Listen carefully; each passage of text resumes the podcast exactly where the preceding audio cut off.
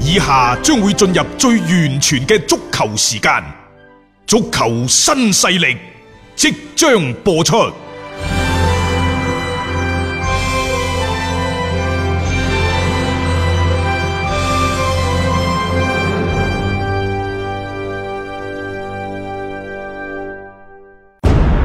足球場，英雄地，幾多難忘時刻。攞翻住個波，從廣州太陽神到恒大富力，從東較場驚天一射到亞冠加冕，從童話變成現實，從英雄變成傳奇。最偉大嘅球員，最不可思議嘅入球，勝敗之間只有一線。神奇之處，魅力所在，一比零啊！各位，只可意會，更可言傳。足球新勢力，各位朋友好，歡迎收聽今日嘅足球新勢力。哇，今日市區降溫降得好緊要。啊最高温度比琴日嘅同期係降咗十度嘅。係啊，所以即係各位朋友，因為可能早上出門嗰陣時冇咁凍，咁如果放工喺路上嘅時候，一定要注意一個嘅保暖。嗯、我自己大家聽到啲聲啊，蒙晒㗎啦吓，即係 其實嗰啲感冒呢，我知道喺醫院嗰度都幾多。我仲唔係感冒添嘛，啊我係因為感冒嗯嗰個治療唔及時，已經變咗鼻炎。你講起身呢，真係一匹布咁長啊！有苦啊自己知，啊所以保重身體嚇啊好啦，咁啊，其實要保重身體嘅就即係仲有我哋嘅國足啦，我哋啲球迷啦嚇。啊去到年終總結啦，咁啊，琴日呢，國足就二比零係就擊敗咗中國香港，誒、都唔知幾多年啦，叫做國足嘅收官之戰呢，就終於終於就即係贏翻場先啊。同埋有條標題話咧，從嚟喺東亞杯未試過墊底嘅， 即係呢個就係國足喺東亞杯上邊一個好嘅表現，好嘅咁成接住績落啊嚟呢，就無非係兩件事嘅啫。第一總結，第二就係規劃未來。啊，好啦，咁啊總結到底今次東亞杯呢個表現如何呢？就各方面都有唔同嘅意見。有唔同嘅睇法，咁、嗯當然啦，就誒、呃有一啲嘅媒體就認為，誒其實今次你哋都幾好啊，起碼冇崩到盤啦，啊啊打得都唔錯，啊特等別係等。對日韓都係僅僅少負啊但嚇。係呢隊日本隊，我抄咗相關嘅資料，佢連日本三隊都算唔上。嗯，係啊，好多嘅一啲即係佢年輕球而員家嘅呢啲咁嘅球員呢，佢而家都喺度放緊假，然之後再集結，因為佢其實係冇需要打呢一個咩 U 廿三嘅亞洲杯嘅，佢係、直通嗯哦東係京奧啊，運佢㗎嘛東道主嚟噶嘛。所以、啊即係佢哋真正有實力、有能力代表誒、呃、奧運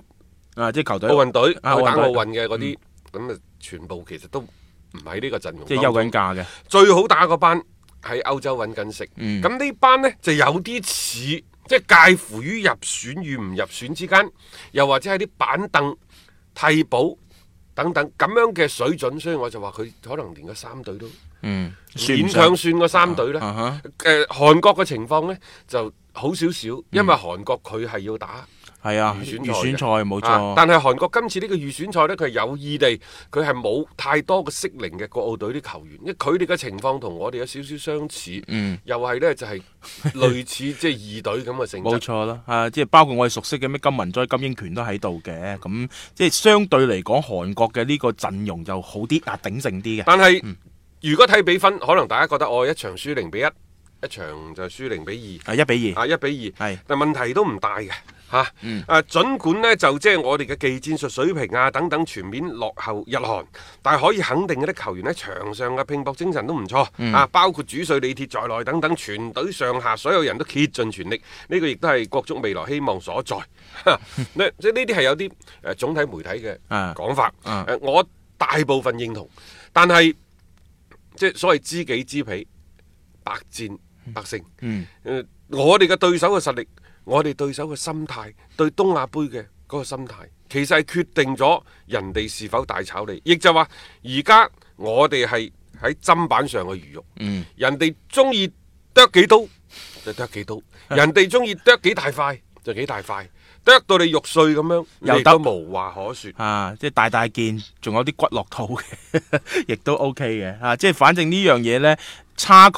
係真實存在嘅。有時我係咁樣睇嘅，即係你嘅嗰個水平係全方位嘅一個落後，無論你喺個比賽場上邊你係輸得多，抑或輸得少，唔代表你嘅嗰個真實嘅嗰個水準，真係好似比分所反映出嚟嘅一個情況。不過我倒係誒同意咧，北京一間媒體所講嘅就話誒、呃榮譽感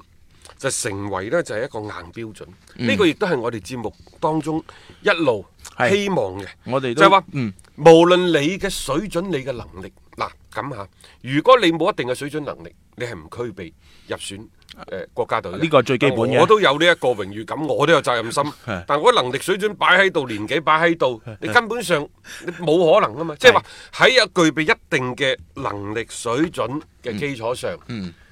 你揀人嘅時候首重乜嘢？如果話戰術嘅需要，我需要呢個人；如果話除咗戰術之外，精神力嘅感召嗰方面，或者係呢一個即係佢喺場上可能我嘅能力唔一定夠大紅利啊，你打前邊嘅後防。誒誒、前邊嘅左後衞、嗯誒左中衞，可能你打得比我好，但係可能我嘅榮譽感又或者我對比賽投入感比你強，係啊我冇咁多蠱惑啲嘢，冇錯。咁啊寧願揀我就唔好揀你啦。嗯呢呢樣嘢我係認同嘅。係啊，啱嘅。一個集體裏邊特特別係你要參加一啲國字號嘅一啲比賽啦，啊你拉到過嚟，老實講句，如果你唔搏上一切的話咧，咁短時間裏面你講啲咩天花龍鳳嘅嘢，啊其實好虛嘅。其實呢，李鐵對於今屆嘅國家選拔隊嘅嗰個組織啊等等，其實佢係好有儀式感嘅。嗯包括呢就係佢揀人上邊一個誒誒、呃呃其中一個好重要標準就係、我所揀嘅球員，唔該你一定要有為國出戰嘅慾望。嗯，並且呢，就圈定咗國家隊嘅集訓名單之後，我話嘅儀式感就係佢親自打電話俾球員去確認嘅心意，嗯就係係話即係我誒、呃通知就係你而家入選咗呢一個代表隊，嗯你願唔願意大家一齊嚇、啊、為呢、一個即係國家隊去搏上一切等等，即係冇錯呢個係一個儀式感。以前呢，呢啲你唔好睇係細節，實際上呢，球員覺得自己獲得咗尊重，嗯亦都係即係因為入選到國家隊呢，即係佢嗰個集體嘅榮譽咁就出咗嚟。嗯嗱、有一講一，有二講二，李鐵呢樣嘢係好嘅。係咁但係你話喺比賽過程當中所表現出嚟嘅嗰個呃能力啊、水準啊、整合嘅能力如何啊等等嗰啲，遲啲再講。另當別論啦，呢樣嘢啊唔可以混為一談嘅。我始終都係嗰個觀點，即係唔可以話因為佢一啲細節、某些細細節做得好好，佢、就係一個合格嘅國家隊嘅主帥。仲有我並唔係話李鐵人品啊、能力嗰啲都放埋一邊，暫且唔講。我淨係喺一個所謂土帥同埋洋帥嘅選擇嘅問題上，點解、我反對土帥？反對土帥嘅原因就係佢哋。如果真係真正走馬上任之後，佢哋獲得嘅自主權有幾多？嗯佢哋真真正正按照佢哋嘅嗰個思路去組建球隊嘅可能性有幾大？嗯，換言之就係佢哋受到嘅干涉可能有幾多？可能有幾大？嗯，點解當初咁多屆都係高開低走，連樣衰嚟到，就算連最大派列比都改變唔到呢種情況，個根其實已經唔喺國家隊，一定係喺國家隊後邊，即係足協嗰度嘅。冇錯。吓，即係好啦，我哋而家所有嘅土税都係即係呢個高開低走嘅態勢，我可以大膽啲掟句说話喺度。今日二零一九年十二月十九號，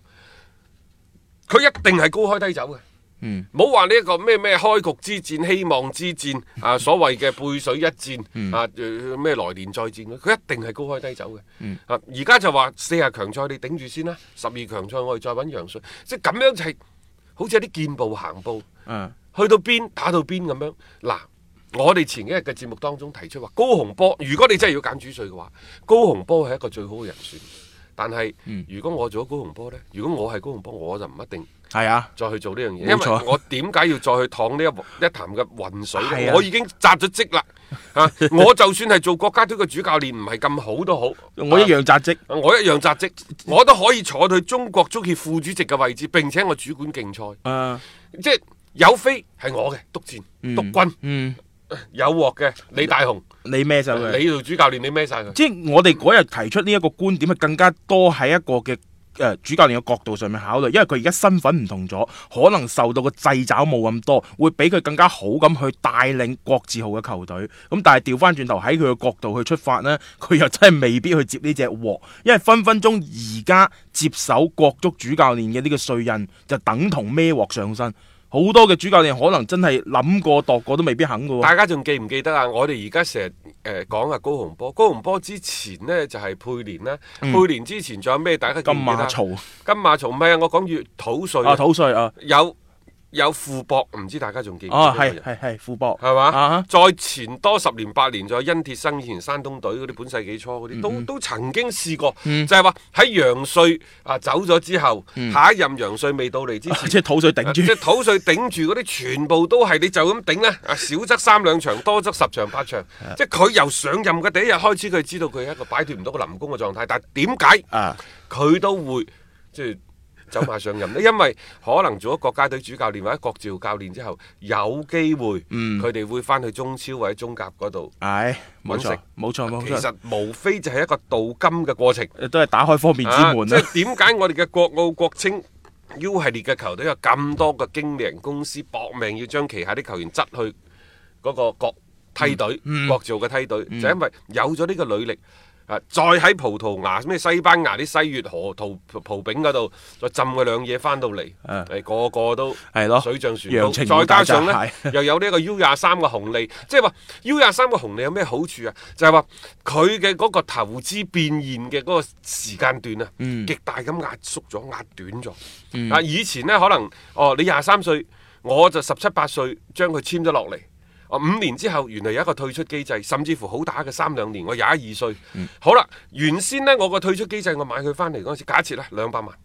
啊，中國足球協會規定就即係可能係兩兩千萬啊，而家放到六千萬添嚇、啊等等。但係 U 廿三一日唔除呢，你 U 廿三就只不然有一個空搶嘅過程，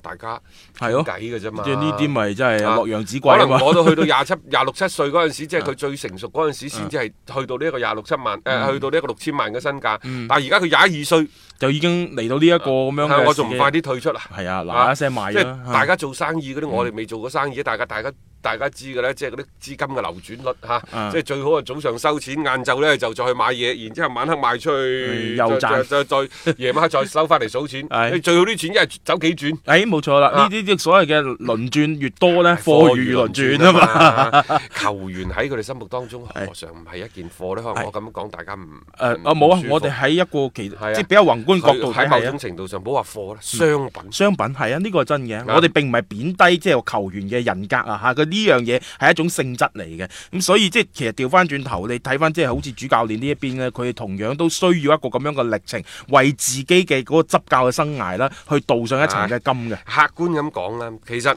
即係話誒李鐵又好，李霄鵬、黃寶山啊，包括列比啊等等嗰啲嚇，馬特洛尼啊、簡拿華路等等，即係好好多人大家都擰晒頭，即係真係我哋而家即係可以揀嘅卒唔多。人哋可能係幾百個、上千個人去揀一隊波，我哋可能就係嗰一百幾十。啊，大家話：，誒、我哋咁多踢緊中超球隊，但係真真正正具備代表國家隊打賽事嘅，可能就係嗰三五十人。係